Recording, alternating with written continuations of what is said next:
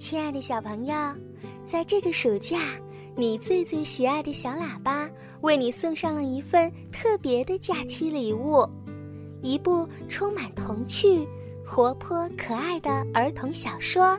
准备好去上学。这本书是由商小娜姐姐为你创作的。五岁的小女孩周佳彤被爸爸妈妈亲切地称为“小朋友”。这部系列故事讲述的就是小朋友的心理成长和生活故事。小朋友还在上幼儿园大班，但是他却很想上学，很想快快长大。小朋友有好多好多的向往呢，准备着上学的日子，怀着小小的兴奋的小朋友，会怎样面对那么多因为渴望上学而引起的小小烦恼和困惑呢？你听听春天姐姐的讲述，就会知道啦。好，来听这一期的故事吧。不能随便喊报告。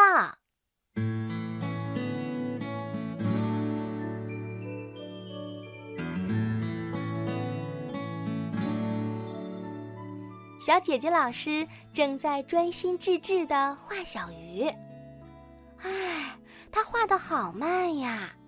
小哥哥很着急，他说：“一节课的时间都不够用来画鱼的。”小朋友也很着急，他呀想喝水，他等不及了，于是喊了一声：“报告！”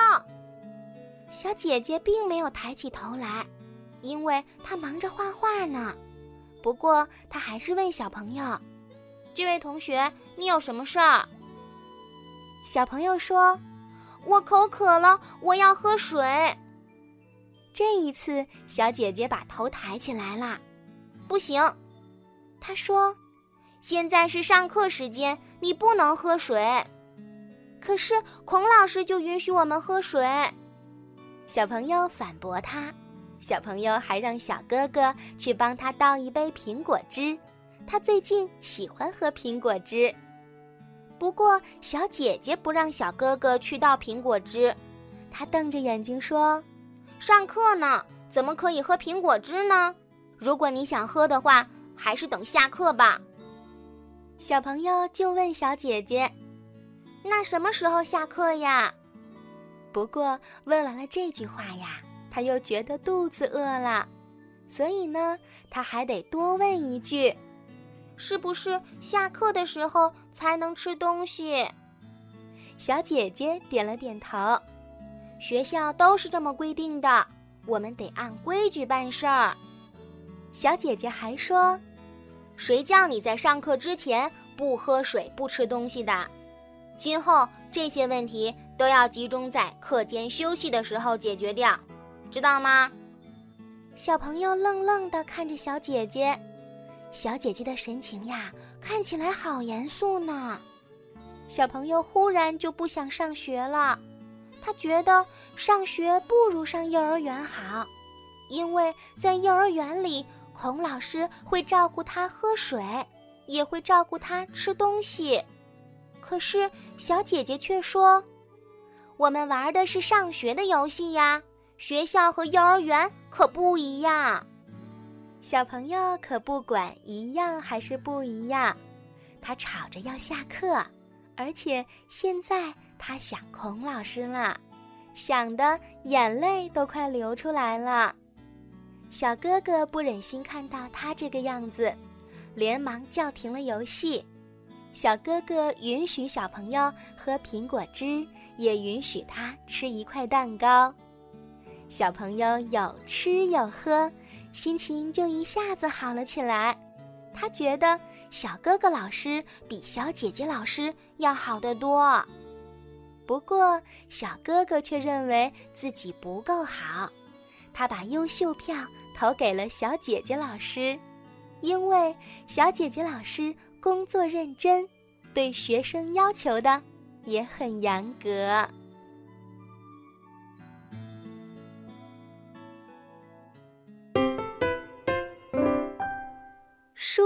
怎么这样乱？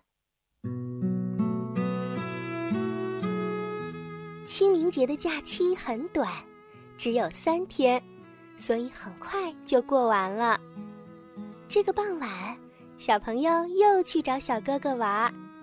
他看到小哥哥在收拾书包，小哥哥一边看着课程表，一边挑选明天会用到的书和文具，然后整整齐齐地装进书包里。小朋友说：“小哥哥，我也有书包。”他说完，还跑回家去拿书包。他跑得很快，一眨眼的功夫呀，又跑回来了。小朋友把书包甩在桌子上，啊，好累呀！小哥哥就笑了起来。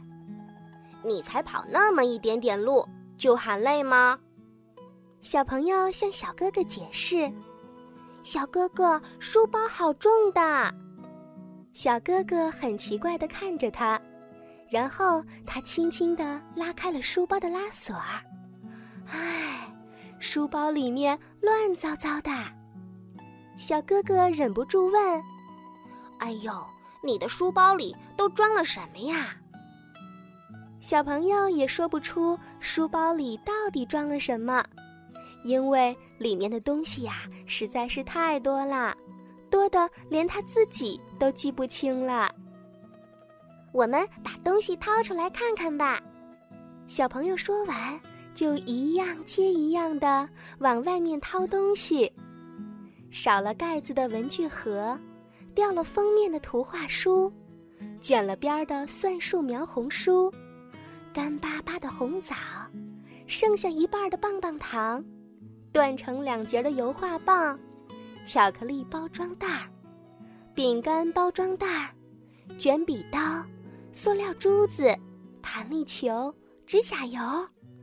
嘿，这小朋友的书包里呀，什么都有。小朋友还掏出来三块石头。我说：“你怎么把石头也放到书包里呀？”小哥哥很奇怪地问。唉，难怪他的书包有那么沉。不过，小朋友想不起来他为什么会这么做。他只记得石头是他和闯闯一起捡来的。小朋友说：“闯闯的书包里也有石头。”小哥哥惊讶的瞪大了眼睛，可是小朋友没有看到小哥哥瞪眼。这个时候呀，他又从书包的小侧兜里掏出来一枚长了细毛的李子核。小朋友说：“看看，还有这个。”都快放了一年了，我以为把它埋在书包里会长出一棵李子树呢。这一次，小朋友终于发现啦，小哥哥不光是眼睛越瞪越大，他的嘴巴也越张越大啦。哎，他怎么说不出话来了呢？